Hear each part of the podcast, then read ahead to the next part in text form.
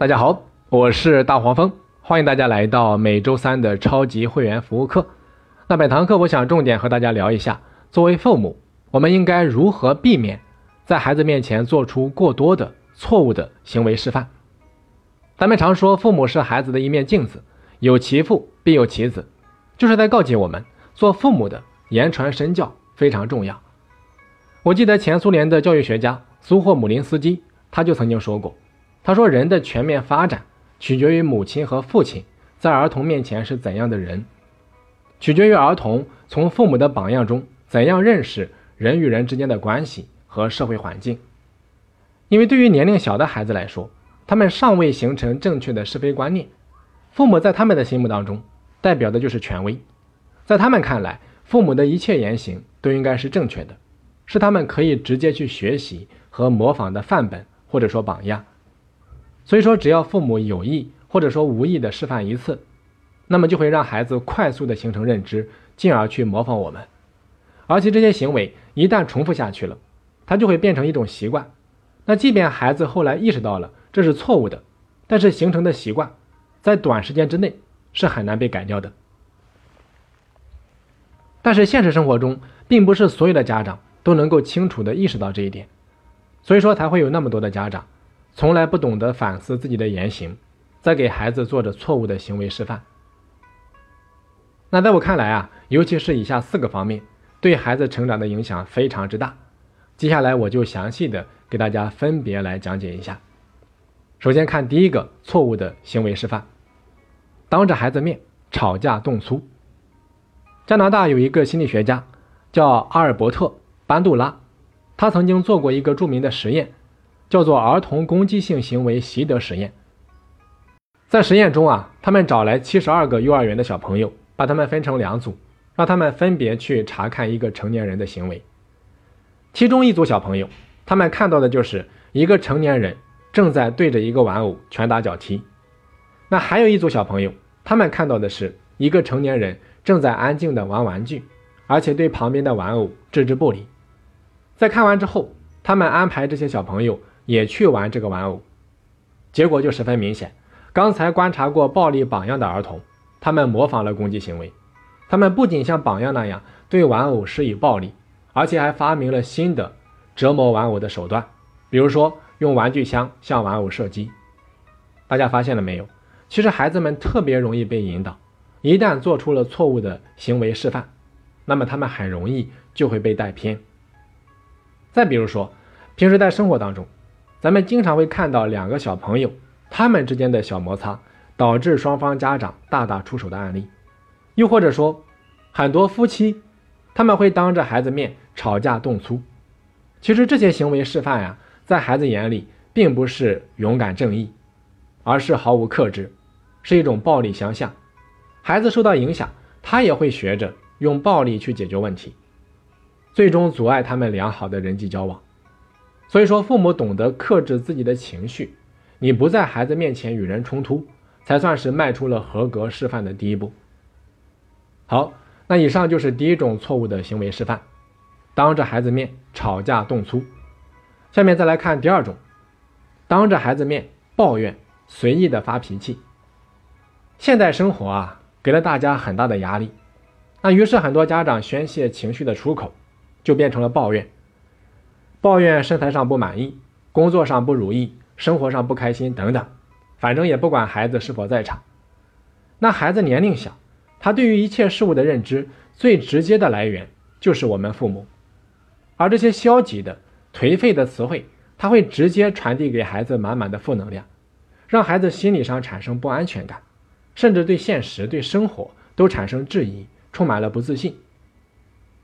我曾经有一位朋友。和我分享了他的经历，他说，其实小时候他们的家庭条件还可以，但是他有一位非常喜欢抱怨的母亲，每天都会给他传递一些负能量，比如说我们家如何如何穷，爸妈如何如何不容易等等。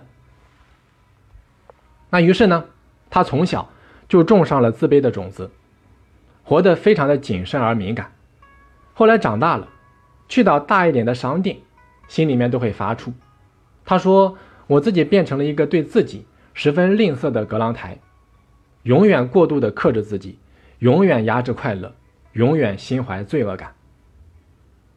那凡是看过电影《美丽人生》的人，我相信都会被里面的那一位父亲的积极乐观的这种人生态度所动容。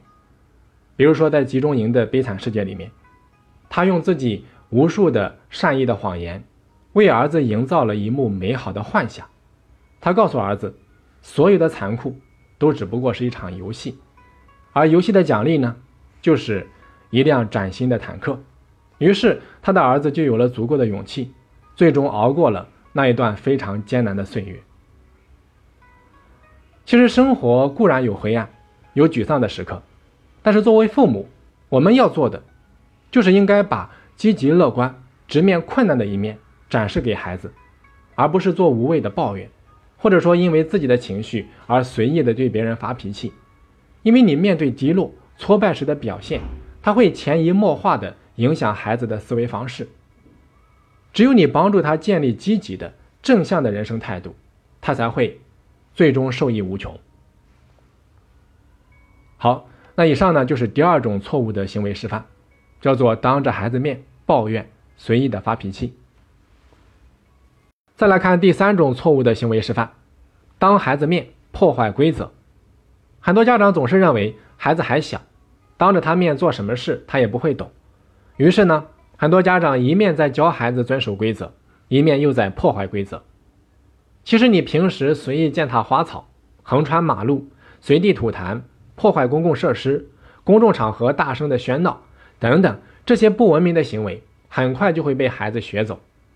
而学走的不文明行为，它只是表面现象。那么久而久之，你的孩子也容易变得漠视规则，他会只顾自身的狭隘利益，不管他人和公共利益。会直接影响孩子的心理健康和成长。你比如说，去年，一个妈妈带着女儿，为了等迟到的爸爸一起坐上高铁，竟然用身体堵高铁的门，用脚挡门，导致高铁没有办法正常发车。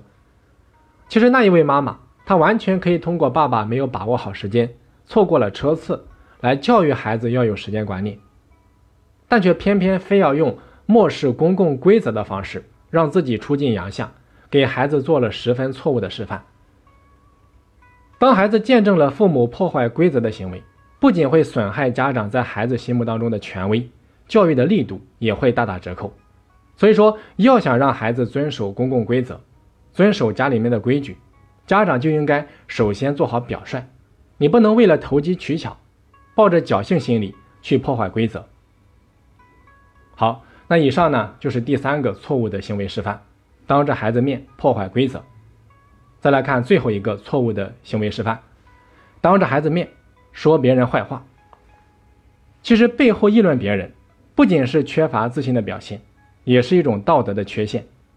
很多家长啊，总是喜欢对别人的长相或者说行为说长道短，这会让孩子以为背后说别人坏话那是可以的。其实有话直说啊，它是孩子的天性。诚实和坦率是一个人最美好的品德，但是在家长的错误示范之下，孩子们很容易学会客套或者说虚伪，这会对孩子的人际交往以及道德品质修养产生长远的负面影响。